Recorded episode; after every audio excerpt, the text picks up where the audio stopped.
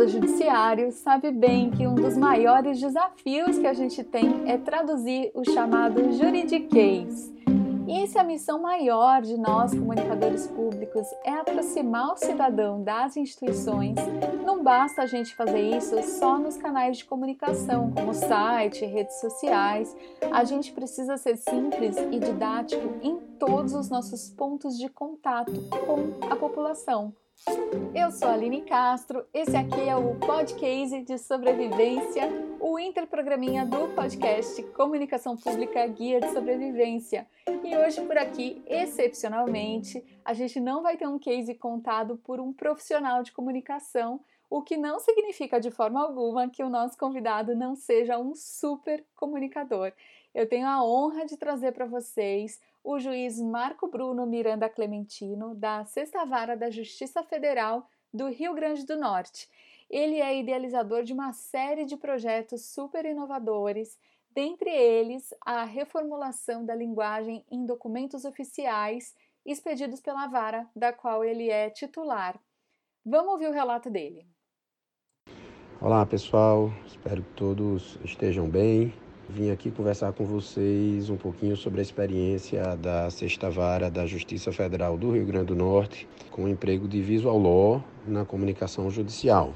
Já há algum tempo que a gente vem preocupado com o excesso de burocracia no, no serviço prestado pelo Poder Judiciário, enfim, no processo judicial como um todo, e nós iniciamos um trabalho aqui na Sexta Vara de melhoria da experiência do jurisdicionado. A gente chama esse projeto hoje, na época até nem tinha esse nome de experiência Sexta Vara. Então a gente começou pensando na, na própria arquitetura do ambiente é, da vara, criamos uma central de relacionamento em substituição ao balcão de atendimento, ah, com a digitalização de todos os processos físicos, nós transformamos a Secretaria da Vara numa área de coworking, tivemos a preocupação em eh, receber bem os advogados, as partes, os procuradores, então ah, fizemos algumas mudanças na área de espera, na própria área da assessoria, mudamos o layout de disposição da assessoria, eh, colocamos a, as mesas da assessoria junto à parede, para no centro colocar uma mesa redonda para que as pessoas fossem atendidas confortavelmente.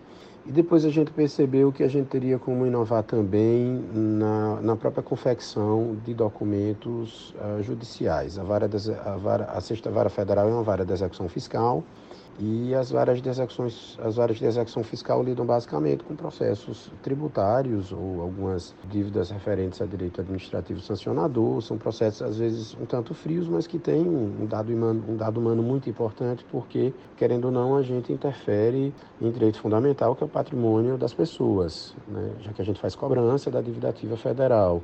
Então são processos que às vezes vêm com documentos difíceis de serem compreendidos mas que importam bastante para o jurisdicionado. Então a gente decidiu modificar uh, a linguagem no sentido mais amplo do nosso documento, começar a se utilizar de elementos visuais, eventualmente recorrer a, recorrer a cores e também a estruturar para melhor a informação no documento judicial. O último documento que nós desenvolvemos foi o novo mandado de citação e intimação de penhora.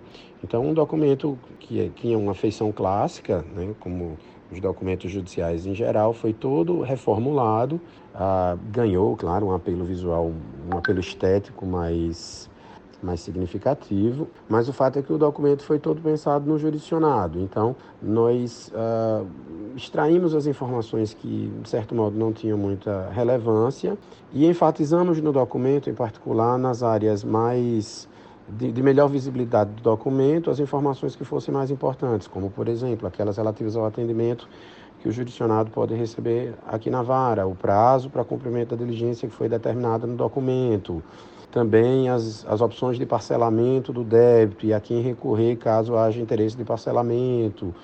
Né? Nesse documento, quem tiver a oportunidade de ver, uh, nós usamos alguns pictogramas, nós temos padronizado os pictogramas que nós vamos usar aqui na, nesse trabalho de Visual Law aqui na Vara. A gente criou uma espécie de dicionário de pictogramas. E também nós utilizamos um QR Code que dá acesso a um vídeo de 4 minutos e 20 segundos, salvo engano, no qual eu explico o que é aquele documento, né, qual é o objetivo do contato, explico as possibilidades de, é, de defesa, explico a importância de consultar um advogado, né? explico uh, também sobre a importância de tratar bem o oficial de justiça, de ser cooperativo com o oficial de justiça, porque o oficial de justiça estará à disposição também para atendê-lo.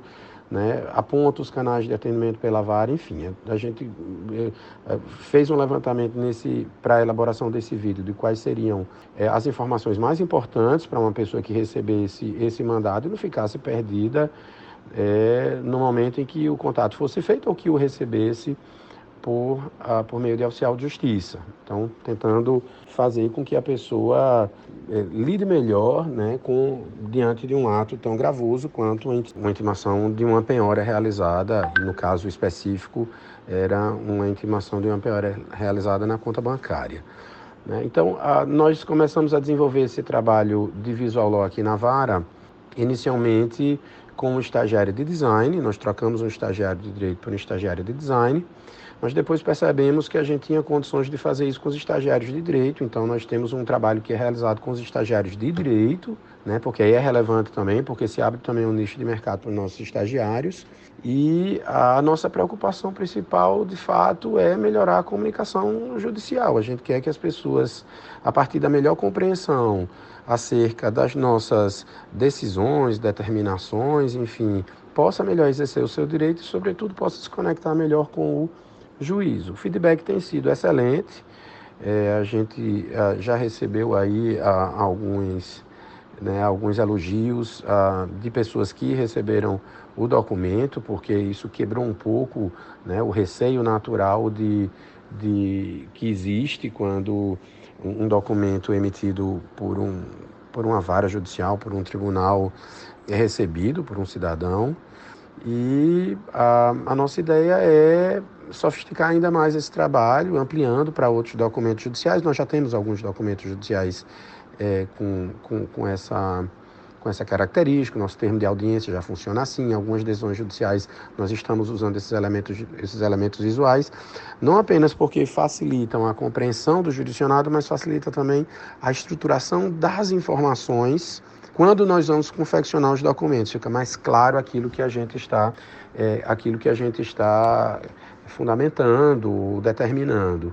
E por outro lado, assim fazendo, a gente incentiva que advogados e procuradores também uh, se utilizem desses, uh, desses instrumentos, dessas ferramentas, porque facilita também a, a compreensão pelo juízo acerca né, do, que, do, do que é objeto de fundamentação por, por esses atores, facilitando também a análise das postulações que são feitas aqui na vara. Basicamente isso em linhas, assim, em linhas gerais e muito resumidamente, foi um prazer aqui estar com vocês. Um grande abraço. Gente, eu acho que todo mundo ficou super curioso para ver esse modelo de mandado tão inovador. Com autorização do Dr. Marco Bruno, eu vou postá-lo lá no feed do meu Instagram, no arroba Aline Castro Comunica. Aproveita para me dar um oi por lá, eu vou adorar receber seu retorno e principalmente conhecer o seu projeto de comunicação no setor público. Um grande abraço a todas e todos e até o próximo podcast de sobrevivência.